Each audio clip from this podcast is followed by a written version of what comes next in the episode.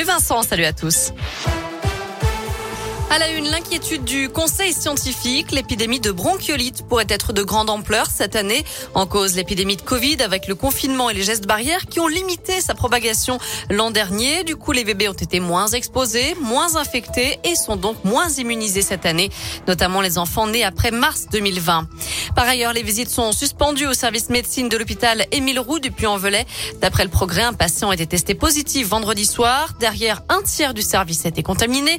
Le centre hospitalier a donc suspendu les visites dans le service. Un seul des huit malades était vacciné mais immunodéprimé. Et puis notez cette nouvelle mobilisation des formateurs de la Croix-Rouge après plusieurs rassemblements à Saint-Etienne. Ils ont manifesté cet après-midi à Lyon. Ils dénoncent notamment la dégradation de leurs conditions de travail, les inégalités avec le secteur public et ils réclament une revalorisation de salaire pour l'ensemble des formateurs en soins infirmiers. Il était le spécialiste santé de France 2. Le médecin Jean-Daniel Flessaki a été retrouvé mort jeudi dernier sur une plage des Sables d'Olonne en Vendée. Il aurait été victime d'un malaise à l'âge de 70 ans.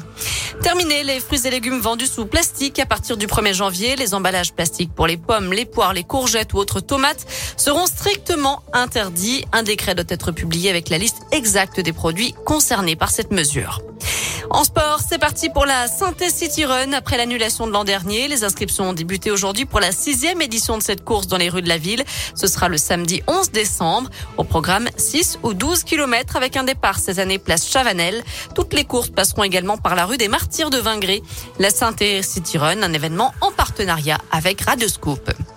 Enfin, J-10 avant la sortie du nouvel Astérix. Le 39e album Astérix et le Griffon sortira le 21 octobre avec un voyage dans l'Est pour les Gaulois qui partent à la rencontre d'un peuple mal connu de l'Antiquité, les Sarmates, album qui se déroule essentiellement dans la neige. Il sera tiré à 2 millions d'exemplaires en français, 5 millions au total.